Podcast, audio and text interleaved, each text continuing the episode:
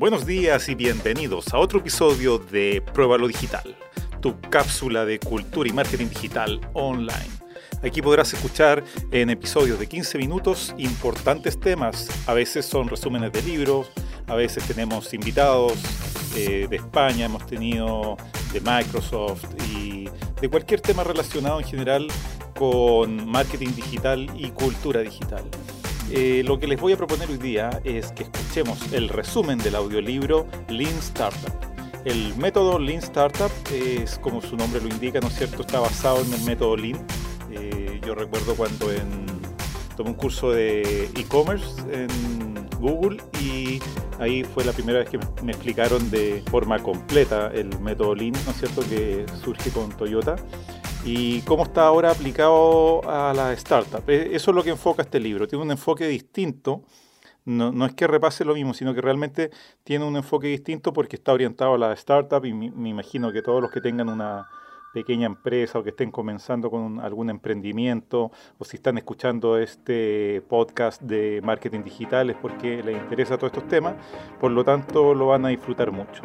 El resumen es bastante eh, breve, eh, dura 15 minutos y por lo tanto vamos a ir rápidamente a escuchar este audio. Un saludo a toda la comunidad latina de Estados Unidos que sé que nos están escuchando. Bien, pasemos al resumen del audiolibro del día de hoy, que se llama El método Lean Startup. Eric Rice es uno de los mayores pensadores del movimiento de startups de tecnología en el mundo. En El método Lean Startup propone un modelo diferente de pensamiento sobre el emprendimiento. El autor proporciona un modelo para ayudar a las empresas a aprender de manera rápida y constante. Deja tu plan de negocios a un lado y sumérgete con nosotros en esta lectura. La importancia de la visión. Cada inicio tiene un destino fijo, una dirección a la que te gustaría ir, que está directamente asociada con tu visión.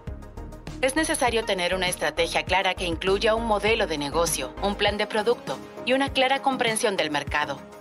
El producto vendido por una startup es el resultado final de una estrategia y puede cambiar para lograr la visión predeterminada. Eric se refiere a los grandes giros estratégicos de una startup como pivotes. La mayoría de las empresas fracasan porque son incapaces de ejecutar y poner esta visión en práctica. Una startup es una organización humana diseñada para crear un nuevo producto o servicio en un ambiente de extrema incertidumbre. Por lo tanto, es necesario experimentar y aprender rápidamente. La importancia del aprendizaje. Es natural que la gente diga que aprendió mucho durante un proyecto o cuando empezó algo nuevo. Sin embargo, para Eric, se necesita algo más que aprender. Es necesario validar constantemente los aprendizajes. La validación viene a través de la simplificación y la prueba de que está resolviendo un problema que la gente tiene. Debes centrarte en lo que los clientes realmente necesitan y eliminar todo lo demás. En Imbu, su compañía, Eric trabajó en el desarrollo de un mundo 3D virtual y plugins para herramientas de chat en 2004. Durante la fase de pruebas iniciales, descubrió que los consumidores no sabían cómo instalar los complementos en su software. Por otra parte, también aprendió que a la gente no le importaba tener que instalar un nuevo software de chat. Entonces se dio cuenta de que había perdido mucho tiempo y recursos creando algo que la gente no quería o sabía usar.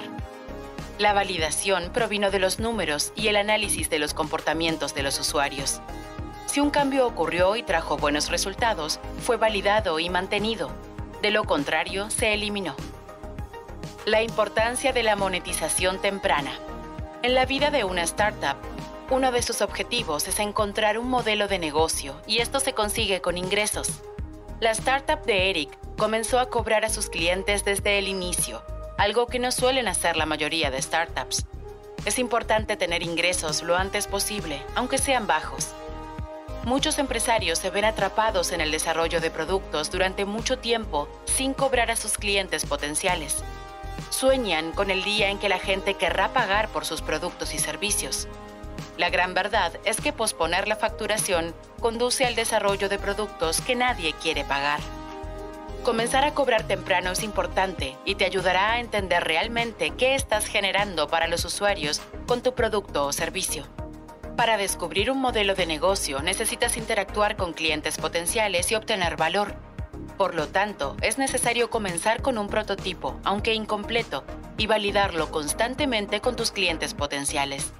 Crea objetivos de ingresos, por más que sean bajos, y crece constantemente desde el principio. La importancia de la experimentación. Los fundadores de Sapos tenían una visión en la que creían que la gente querría comprar zapatos en línea. Pero, ¿cómo probar si esto realmente funciona? En lugar de comenzar con una estructura grande, hicieron un experimento para validar si había demanda para la venta de zapatos en línea. Empezaron haciendo fotografías de zapatos en varias tiendas físicas y publicándolas en Internet. Si un cliente hacía un pedido, iban a la tienda, compraban el zapato y lo enviaban al cliente. Este producto mínimo les permitió probar muchos factores críticos para el éxito del negocio. Con este experimento, comprobaron que había demanda y aprendieron cuál era el precio óptimo para sus productos. Además, se dieron cuenta de las quejas y los restos logísticos del negocio con un mínimo de gastos. Esto les permitió realmente iniciar la empresa, que finalmente fue adquirida por el gigante Amazon por más de mil millones de dólares. Construir, medir y aprender. Para experimentar de la manera correcta y para generar un aprendizaje valioso, debes seguir el método científico. Así como en la ciencia, en el mundo de los negocios, cada experimento debe comenzar con una hipótesis. Una hipótesis de precios, por ejemplo, Prueba si el producto genera valor para sus usuarios. Una hipótesis de comercialización, por otra parte, prueba si la empresa puede llegar a los consumidores a un costo para generar ganancias. Para llevar a cabo una prueba efectiva, debe seguir tres pasos principales. 1. Construir. 2. Medir. 3. Aprender. En una startup, este ciclo debe funcionar todo el tiempo. Encuentra a la gente que es el cliente ideal para ese producto imaginable y construye un producto mínimo viable, MVP por sus siglas en inglés. Participa activamente en la validación del producto con los clientes y monitorea todos los resultados del experimento. Sigue, por ejemplo, el número de nuevos ingresos, la adopción de ciertas características, etc. Analiza siempre si la medición corrobora tu hipótesis inicial. Por ejemplo, si un cliente solicita una función que aún no existe, pero que planeas hacer, significa que estás en el camino correcto. Por otro lado, si hay características en el plan del producto que no son requeridas por los clientes, elimínalas del plan para evitar desperdicios. Estas estrechas interacciones con los clientes te ayudarán a validar constantemente tus hipótesis. El modelo Construir, Medir, Aprender es el pilar principal de la startup. Una vez que se construye un MVP, tu propósito es aprender a través de él, partiendo de nuevos supuestos y el feedback de los usuarios. El salto de fe. Cada inicio también necesita tener sus propias creencias acerca de su producto y su capacidad de atender los requerimientos de los clientes. Steve Jobs, por ejemplo, al lanzar el iPod, tenía dos creencias primordiales que consideraba verdaderas. La primera de ellas era que los usuarios querían escuchar música en cualquier lugar, en sus auriculares. La segunda es que estaban dispuestos a pagar por la música en Internet. El primero ya había sido comprobado por Sony con el Walkman, pero el segundo era mucho más incierto y arriesgado. Necesitas ser capaz de elegir los riesgos que vas a tomar y reducirlos al máximo a través de la validación. Otro ejemplo es Intuit, una empresa que se fundó con la idea de que algún día las empresas utilizarían computadoras para hacer su contabilidad. Para probar este concepto, los fundadores llamaron a la gente al azar para ver si esta visión se aplicaba en la práctica. Asimismo, Toyota, uno de los precursores del movimiento Lean, tenía un método de validación llamado Ve por ti mismo. Su premisa animaba a los empleados a experimentar antes de crear nuevos productos. Su director del segmento de SUV, para aprender más sobre el cliente potencial, viajó a través de los Estados Unidos en un SUV Rápidamente descubrió que en los viajes largos, para las familias con niños, el público objetivo del SUV, la comodidad era fundamental. Cuando el vehículo fue lanzado, se centró en la comodidad y el espacio interno. Esto hizo que el vehículo fuera un gran éxito. ¿Cómo poner a prueba tu producto? Andrew Mason, fundador de Groupon, tuvo la idea de crear una plataforma para el activismo digital, donde las personas se relacionaran con sus causas. Este fue un salto de fe y fracasó. Para superar esta derrota, el equipo de Groupon comenzó a experimentar con diferentes ideas a través de un blog y una lista de correo a la que envió cupones de descuento. Al principio era todo manual. Solo el equipo de la empresa interactuaba con los clientes.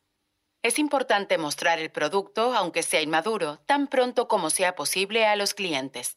Esto puede sonar contraintuitivo para los empresarios que siempre quieren obtener el mejor producto posible.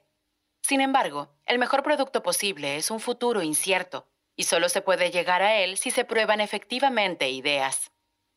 Otra historia de un producto que se benefició con el lanzamiento temprano y el enfoque de aprendizaje fue Dropbox. La solución de almacenamiento en la nube buscaba inversiones y todos dijeron que era un mercado saturado. Nadie quería invertir. Drew Houston, CEO de Dropbox, tenía una visión diferente.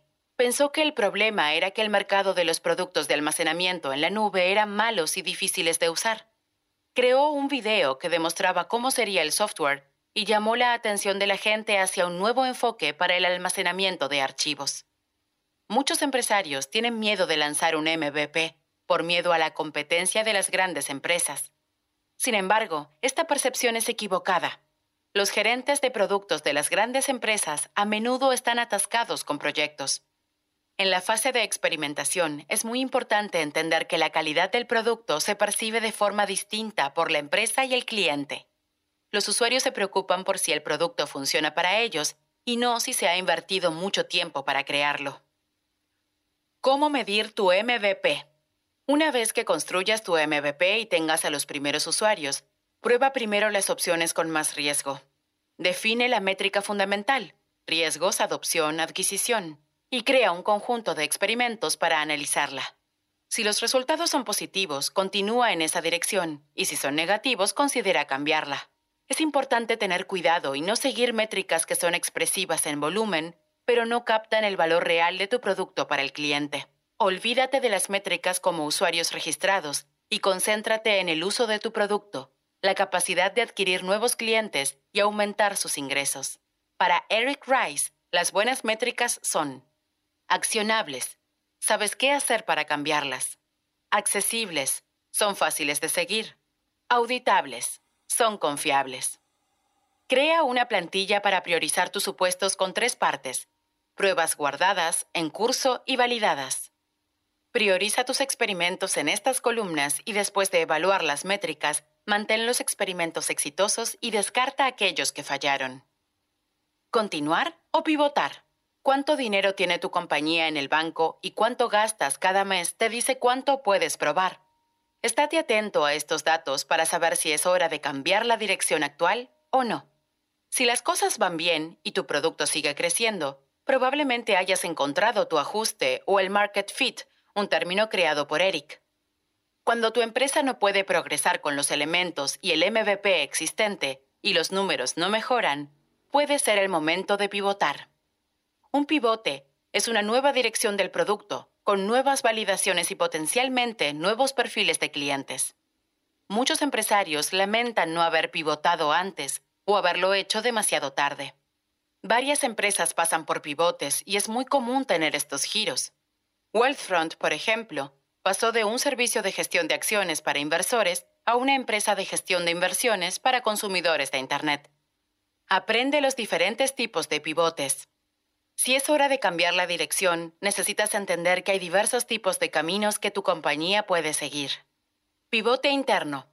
Una funcionalidad de MVP se convierte en el nuevo producto y se centra en mejorar solo la parte del sistema que ya funciona. Pivote externo el MVP actual se convierte en una característica de un nuevo producto. Pivote de segmento de cliente. El producto es el mismo, pero se comercializa a otros clientes. Pivote de la necesidad del cliente. El cliente es igual, pero la proposición de valor para él cambia.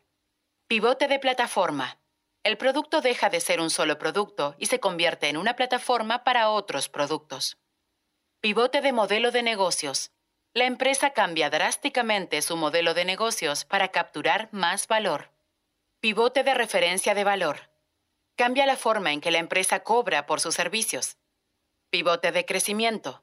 Se modifica la manera en que la empresa adquiere nuevos clientes. Pivote del canal. Cambian los canales de distribución. Pivote de tecnología. La tecnología utilizada para construir el producto cambia. Es necesario considerar todo tipo de pivotes antes de realizar un cambio. Pregúntate qué es lo que tendría más impacto. ¿Cambiar mi cliente objetivo? ¿Cambiar el modelo de facturación? ¿Cambiar los canales de distribución? ¿Cambiar la forma de adquirir clientes?